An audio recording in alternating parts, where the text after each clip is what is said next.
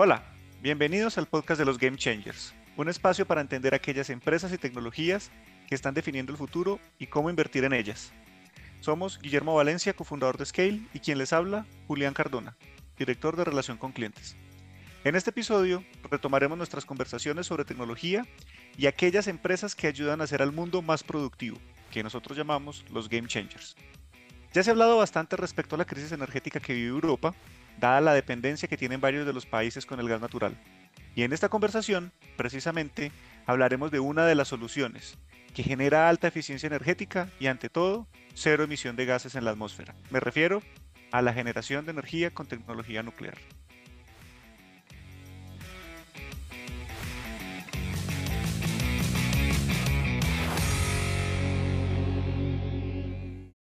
Hola Guillermo, ¿cómo vas? Hola Julián, muy bien, un saludo muy especial para toda la audiencia del podcast de Scale. No es la primera vez que hablamos de energía nuclear, ya lo hemos hecho en diferentes ediciones. En esta ocasión queremos profundizar un poco más y pues precisamente esta semana se dio un anuncio muy importante en la industria de energía nuclear y es que Cameco, la minera de uranio canadiense, anunció su participación del 49% en la compra de Westinghouse Electric, que es una empresa que fabrica reactores nucleares y provee servicios a más de la mitad de las plantas de generación de energía del mundo que están asociadas a la, energía nuclear. Guillermo, ¿cuál es la importancia de este anuncio? Es muy grande, Julián. Es, es, muy curioso. Yo me acuerdo que estaba hablando con David el lunes. Eh, tenía mucha curiosidad de qué está pasando con General Electric, ¿no? Y estaba mirando la historia de General Electric para tratar de descifrar qué está pasando con el mercado, porque es una compañía que existe desde Tomás Alva Edison. Westinghouse era la competencia de General Electric y era la competencia de Tomás Alva Edison y era la guerra de las corrientes, ¿sí? Era el descubrimiento de la electricidad y Alva Edison con su obsesión por la energía, eh, por la, la corriente DC, ¿no? Como que no tenía oscilaciones y Westinghouse y Tesla por la corriente alterna. Y ellos estaban en esa guerra tan profunda por cómo iba a ser la electrificación del mundo. Tomás Alva Edison estaba obsesionado con una tecnología que no era viable, que era la corriente DC, porque pues eh, era imposible transportar energía de esa manera. Y Tesla y Westinghouse estaban en lo correcto. Pero Tomás Alva Edison era una figura pública, era una figura, una estrella, era como decir el Elon Musk del momento. Entonces era muy difícil contradecirlo. Y hoy veo que existe la misma guerra de las corrientes, pero esa guerra de las corrientes está entre la energía nuclear y la energía renovable. El mundo de los molinos de viento no es viable, no es viable económicamente, pero suena muy bien. Y el mundo de la energía nuclear, aunque ha sido satanizado por Fukushima, ha sido satanizado también por Chernobyl y tiene como una aura de que es muy difícil de controlar, ha alejado la investigación del mundo nuclear y hoy, con esta crisis energética, se reactiva. Westinghouse es uno de los mayores productores de energía nuclear. Entonces, a mí el movimiento de Cameco me parece, Cameco es la minera de uranio del mundo libre, porque existen otras en Japón, en, Francia, pero no están listadas en bolsa. Y Kazajstán, pues va a ser muy difícil investir, eh, invertir en esa compañía. Entonces, Cameco es esa minera que tiene un monopolio natural en ese commodity, commodity clave, en ese recurso natural clave que es el uranio. Y escaso, que es una de las propiedades que nos interesa a la hora de invertir en este mundo multipolar. Pero está haciendo una jugada que desde mi punto de vista es magistral, porque se está dando cuenta que la crisis energética, la guerra en Ucrania, fue un game changer también. Mudó las reglas del juego energético y la demanda por reactores nucleares va a subir en el mundo. Pero ese reactor nuclear no puede ser tan caro y no puede ser como los viejos, unos proyectos de 30 años. Entonces los prototipos de reactores nucleares modulares empiezan a ser interesantes. ¿Y quién los hace? Boom, el eco de la historia. Westinghouse y General Electric. Entonces, ese es el mundo que está renaciendo de nuevo y la electricidad va a llegar a su segunda fase. La demanda por electricidad va a seguir creciendo. Inteligencia artificial, carros autónomos, AI, cybersecurity, ciudades inteligentes, todos demandan electricidad. La demanda va a seguir creciendo y la solución más interesante sigue siendo la energía nuclear. Quiero hacer una pausa aquí porque cuando empezó a hablar de Thomas Alva Edison y de Westinghouse, precisamente una película que cuando uno está queriendo ver temas de innovación, hay una película que, trata de recrear esa historia entre Tesla, Westinghouse y Thomas Alva Edison, pues por allá en las épocas, pues digamos, de, nacientes de todos estos movimientos industriales de Estados Unidos. En inglés, la película se llama The Current War y en español uno lo encuentra con la traducción de Una guerra brillante o La guerra de las corrientes, precisamente porque estaban en esa lucha de cómo iban a transportar la energía eléctrica en, en Estados Unidos. Entonces, pues, gran recomendación para, para, para verla porque conecta y entiende uno mucho esta dinámica que está pasando. Y Juli, y mira que es el mismo, es la misma guerra, pero ahorita no es por el transporte, es por la generación. ¿Quién va a ganar esa guerra? Esa, esa es la pregunta. Profundicemos un poquito más en este tema de los reactores, porque es que cuando uno habla de energía nuclear, y a mí que me pasa mucho en las conversaciones o con los clientes o con, o con amigos que estamos hablando de este tema, la imagen que tenemos del reactor nuclear, pues es la fábrica del señor Burns en Los Simpson. O sea, suena chistoso, y, puede dar mucha risa, pero es literal, o sea, porque al final ha sido una tecnología de alguna manera puesta como algo muy negativo. Es una tecnología que, de alguna manera se ve como algo supremamente contaminante y pues si uno se va a las historias del señor Burns, pues como que na- nada es bueno asociado a, a un, a un, a un reactor nuclear de ese tamaño, de esas complejidades. Y, pues bueno, están todas las películas de la Guerra Fría en los 60, etcétera. Pero cuando uno empieza a explorar la tecnología como está hoy en día, se da cuenta que un reactor nuclear moderno, modular, como los que fabrica precisamente Westinghouse Electric, pues cabe en un contenedor de 40 pies de un camión, se puede transportar por cualquier parte del, del, país y casi que es plug and play. Hablemos un poquito más y profundicemos un poquito más de esta tecnología de reactores modulares, porque, porque eso pues, claramente es un game changer y algo fantástico que lo decíamos al principio. La, la generación de energía eléctrica con, con energía nuclear genera cero emisiones, o sea que cumple con estos propósitos que tenemos a nivel mundial de reducir la emisión de gases a la atmósfera. Esa es la narrativa ochentera que tenemos de, de la energía nuclear. Es ese desecho radioactivo que va a sacar un pescadito de tres ojos, ¿sí? que, que, que es la imagen que en los 80, 90 se creó con la energía nuclear. Y, y tiene, tiene su sentido de cómo eran los reactores nucleares en ese momento, pero satanizar eso es todo lo contrario a lo que se a hacer. Lo que se tiene que hacer es más investigación y desarrollo en cómo usar la energía nuclear de otro modo, incluso en cómo crear la fusión nuclear, que es la energía más limpia y, y tal vez la que tenga más potencial para que el hombre conquiste las estrellas, por decirlo de alguna manera. Entonces, el Sol es un reactor nuclear. El Sol hace los dos procesos, hace fusión y hace fisión nuclear. Nosotros aprendimos en los 50, después de la, de la Segunda Guerra Mundial, la pelea de la Segunda Guerra Mundial era por entender la fisión nuclear. Nace el Proyecto Manhattan, una de las iniciativas más fuertes de un país que competía geopolíticamente por encontrar una solución final a esa guerra. Y la encontraron, que fue la bomba nuclear. Pero la bomba nuclear también servía para producir de la manera más eficiente energía eléctrica. Sí, los mismos principios de la física servían para ese propósito, que es un propósito muy bueno para la humanidad. Ahora, ahí nació esa innovación, pero apenas están haciendo. La curva S de la energía es mucho más lenta que la curva S de un aplicativo tecnológico. La curva S de la energía toma 40 años, toma 60 años, ¿sí? Y eso lo vemos en el petróleo, lo vemos en el carbón, lo vemos en el gas. Y cuando uno busca cómo se produce la energía en el mundo, cómo se consume la energía, de dónde viene, la energía nuclear está ahí.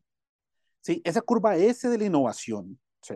que nosotros mencionamos muchas veces en nuestros podcasts, eh, esa curva S es supremamente lenta en energía. Y la energía nuclear apenas está comenzando en ese punto donde se puede acelerar la adopción. ¿Qué se necesita para que se acelere la adopción? Eso que tú describes, reactores nucleares modulares, que yo puedo tener un reactor en África, puedo tener un reactor en Turquía, puedo tener un reactor en una pequeña ciudad y va a resolver las necesidades de electricidad de esa zona. ¿Por qué es muy compatible los reactores nucleares con dos tendencias muy fuertes? Es, yo siempre hago el énfasis que entender la mega tendencia es como entender la corriente como está fluyendo tanto el capital como el desarrollo científico. Entonces, ¿cuál es la, corriente más fuerte en ese instante? ¿Cuál es la megatendencia más importante? Es la de globalización. No hay confianza, estamos desglobalizados. Es el localismo. Es decir, yo tengo que hacer manufactura en cada uno de esos lugares.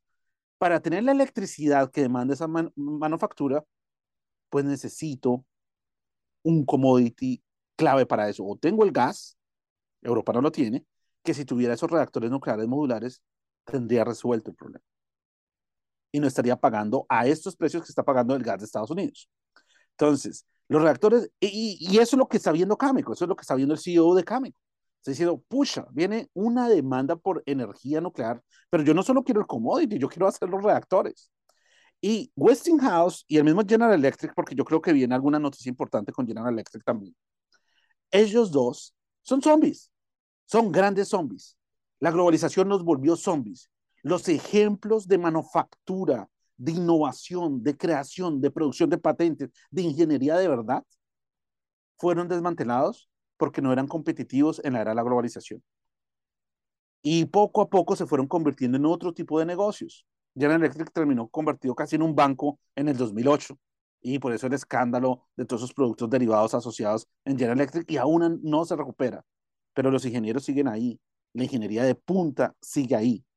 Y lo mismo pasa con Westinghouse. Entonces yo creo que está comprando barato y está comprando una de las empresas más necesarias para los procesos de transformación en manufactura que vienen por las próximas décadas. Entonces yo veo eso una confirmación a nuestra tesis de energía nuclear, una confirmación a nuestra tesis de productividad y definitivamente Cameco, ahora enrocado con Westinghouse, un super game changer. Faltan cosas, faltan quién, quién va a ser el, el líder de esa operación. Tiene la suficiente experiencia. Hay, más cosas por verificar, porque es muy importante eso. Pero a primera instancia, independiente de que se diluya un poco Cameco o que tengan que tener deuda, es supremamente estratégico, es una, una jugada de ajedrez supremamente buena de cara al futuro de la demanda por electricidad.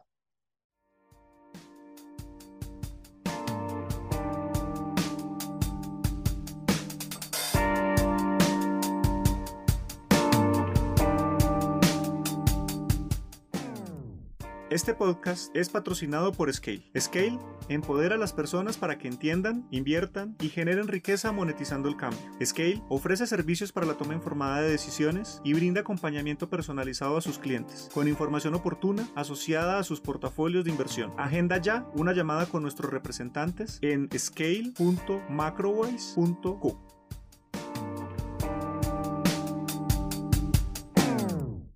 se tiene la manufactura localizada o estos, estos mensajes como del tema de nearshoring, en donde pueden haber, que, que lo vivimos hoy en la industria automotriz, que cada, la, la fábrica de, de carros pone alrededor toda la cadena de valor de los diferentes componentes para que vayan alimentando la línea de ensamblaje en just in time, como lo, como lo creó Toyota.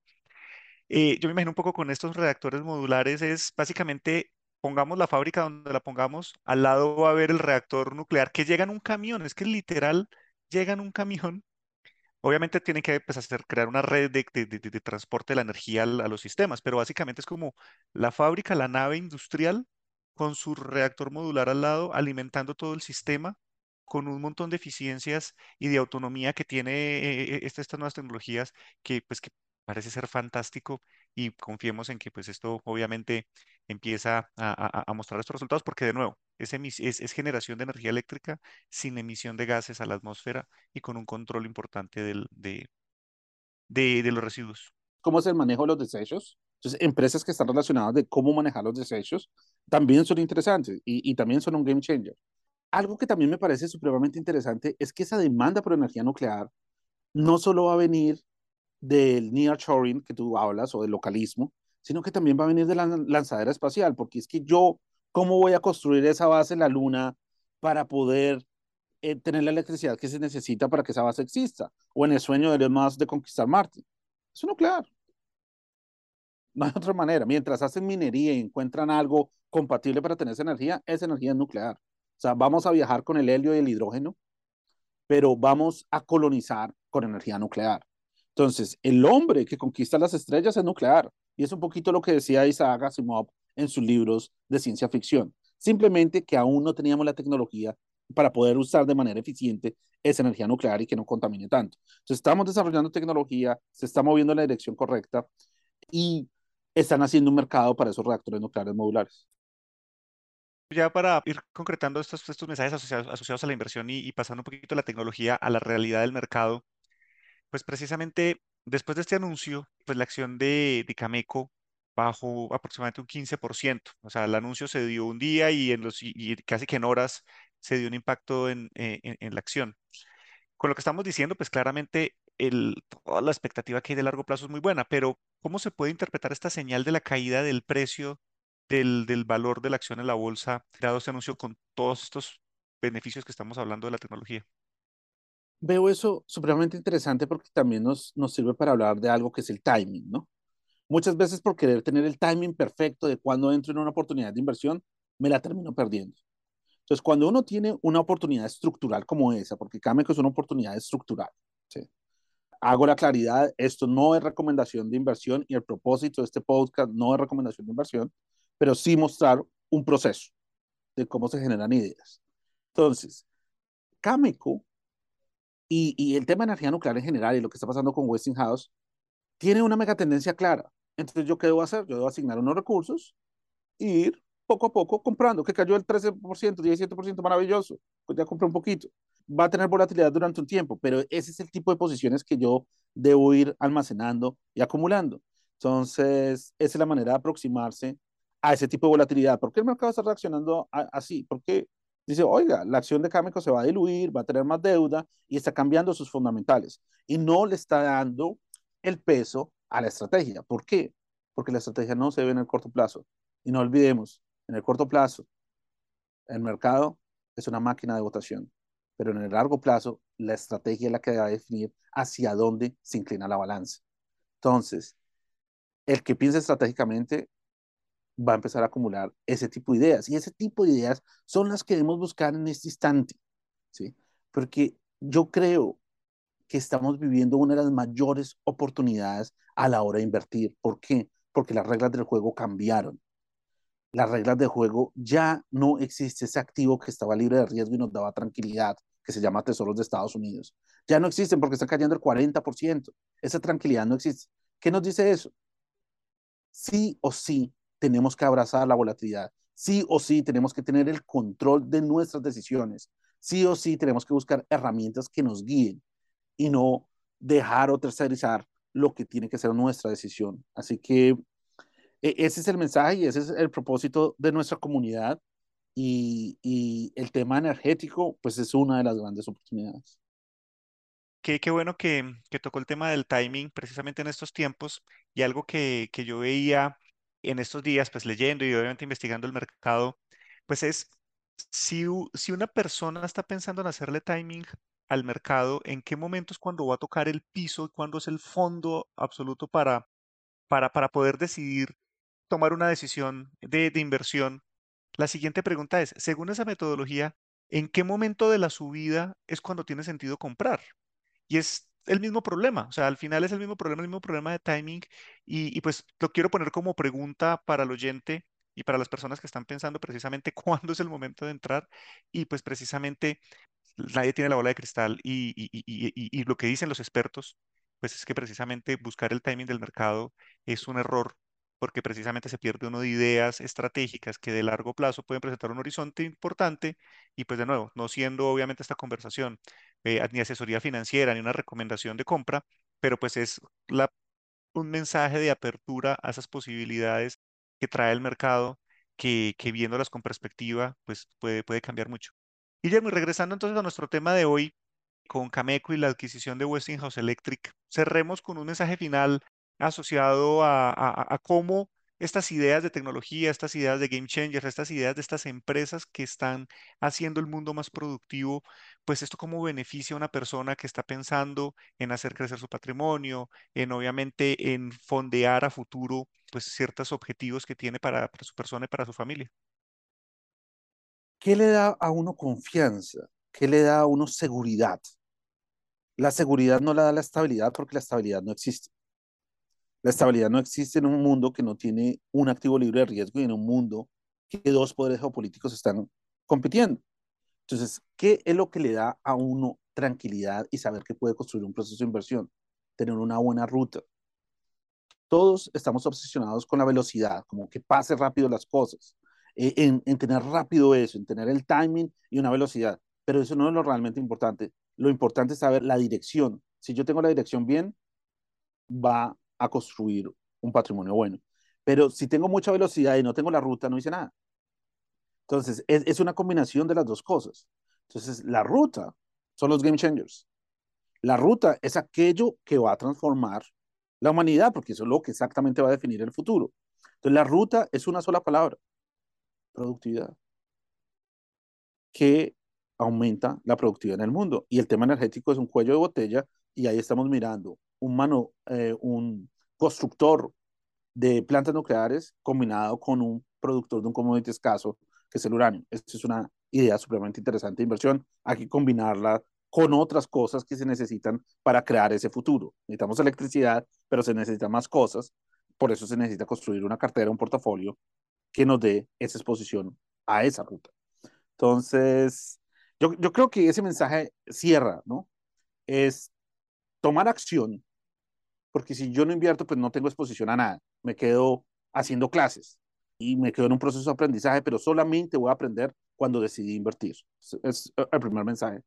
El segundo mensaje es gastar tiempo en saber cuál es la ruta, tener claridad sobre esa ruta y por qué es esa ruta. Y el último mensaje es pues crear un plan y un proceso para construir riqueza dentro de esa ruta.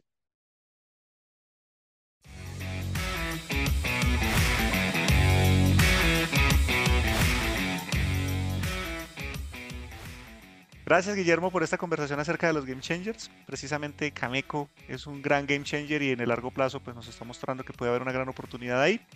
Gracias también a todos nuestros oyentes por hacer parte de este episodio. Los invitamos a seguirnos en nuestra cuenta en LinkedIn arroba ScaleInvest, contactarnos a través de scale.macrovoice.co y dejarnos sus preguntas en la caja de comentarios. Recuerden que el mayor riesgo en la vida es quedarse quieto y no hacer nada. Hasta el próximo episodio. Un abrazo a todos.